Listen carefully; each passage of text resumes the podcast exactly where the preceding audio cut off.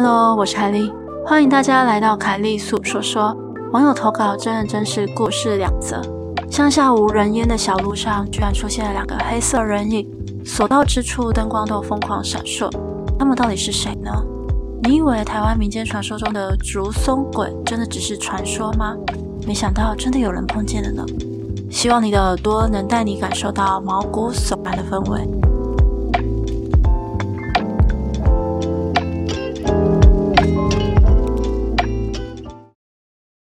那么故事开始喽。还记得当时正是我升国三的暑假，我到乡下爷爷家住了一个礼拜。爷爷家是一栋两层楼的房子，一楼是客饭厅、厨房和爷爷奶奶的房间，上层则是有个偏厅、五个房间和一个阳台。爷爷家里唯一的娱乐就只有电视机，而那时候没有空调，之后才安装的，因此待在房间里会觉得很热。由于是乡下地方，附近有几座大山，打开偏厅的门窗，吹进来的风会使得整个偏厅的温度降下来。而正因为如此，我特别喜欢在偏厅铺上榻榻米睡觉。而那个事情是发生在我待在爷爷家的第二晚。我并不是一个拥有灵异体质的人，但就在那一晚，我却遇上了诡异的事情。还记得那时约莫晚上九点半，爷爷和奶奶已经在楼下的房间入睡了。而我一个人待在楼上，我没有待在房间里睡觉，而是收拾一下偏厅里的杂物，就在地上摆上睡觉用的榻榻米，拿上房间里的小被子，看着电视里的电影。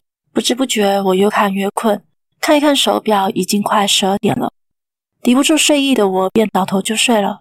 正当我即将陷入梦乡的时候，我突然看到一只超大只的飞蛾从窗口飞了进来，屋子里这么大。但它却只在我睡觉的地方附近飞来飞去，我有点烦躁，就打算起来把它赶走，而它就飞到灯管处，没多久就又从窗口飞走了。我并没有多加理会，又继续躺在榻榻米上面等待睡意来临。在我差不多要睡着的时候，窗外突然间传来很大声的狗吠声，我下意识地起身往窗外看，乡下的街灯没有很亮，我看到村子路的另外一头有两个个子很高的黑色人影。正从远方走过来，他们走得很慢很慢。他们每经过一盏街灯，街灯就会突然间闪烁了起来，然后又恢复正常。而他们每经过一间房子，房子里的狗便开始吠个不停，声音也越来越大声。刹那间，他们已经来到了我家的门口。正当我以为他们就要这样经过的时候，他们却突然间停了下来，就那样笔直地站立在我家的门口，身体站得异常的挺直，一动也不动。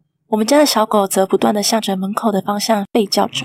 那时候楼上只有我一个人，我害怕的用手捂住了自己的嘴，不敢发出任何一点声响，生怕他们发现了楼上的我。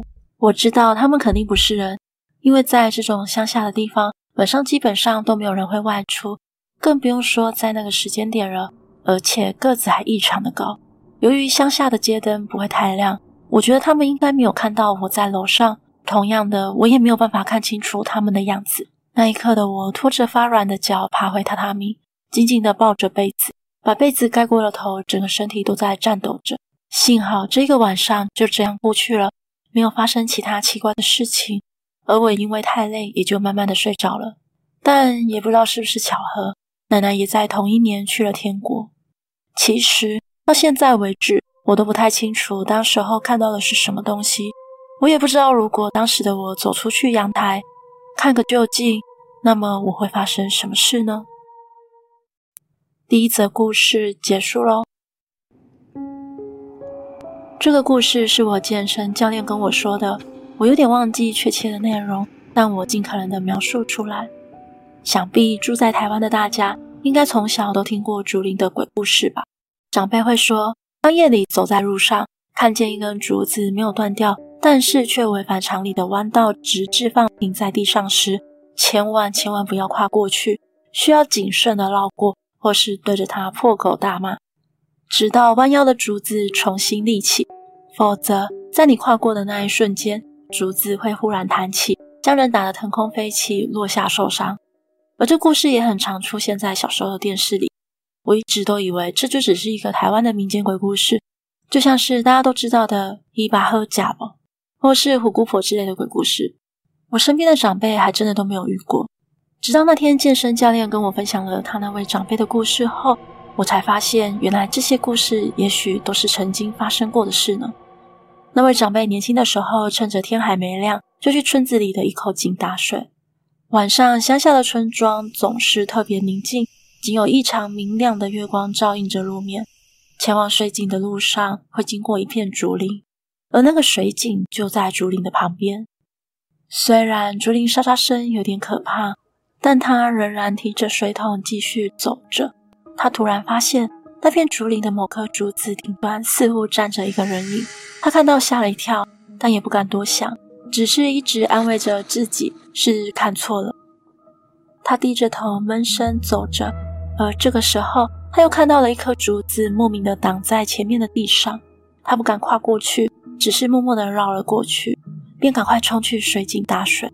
他始终低着视线，不敢乱看。当他终于把水拉上来的时候，他一抬起头，就看到那个站在一株竹子的顶端的那个人，从上面咻的一声，竹子弯下来，来到他的面前，而那个人也跟着竹子一起到他的面前，面对面的盯着他。那个人脸色发青，露出奇怪的獠牙，并非一般正常人的脸孔。他被这一幕吓到，当下就不管水桶。连滚带爬的冲回家，躲进被窝里。而等到天亮之后，他再回到水井旁边，也就没看到什么弯下来的竹子了，只有他的水桶还躺在原地。故事结束喽。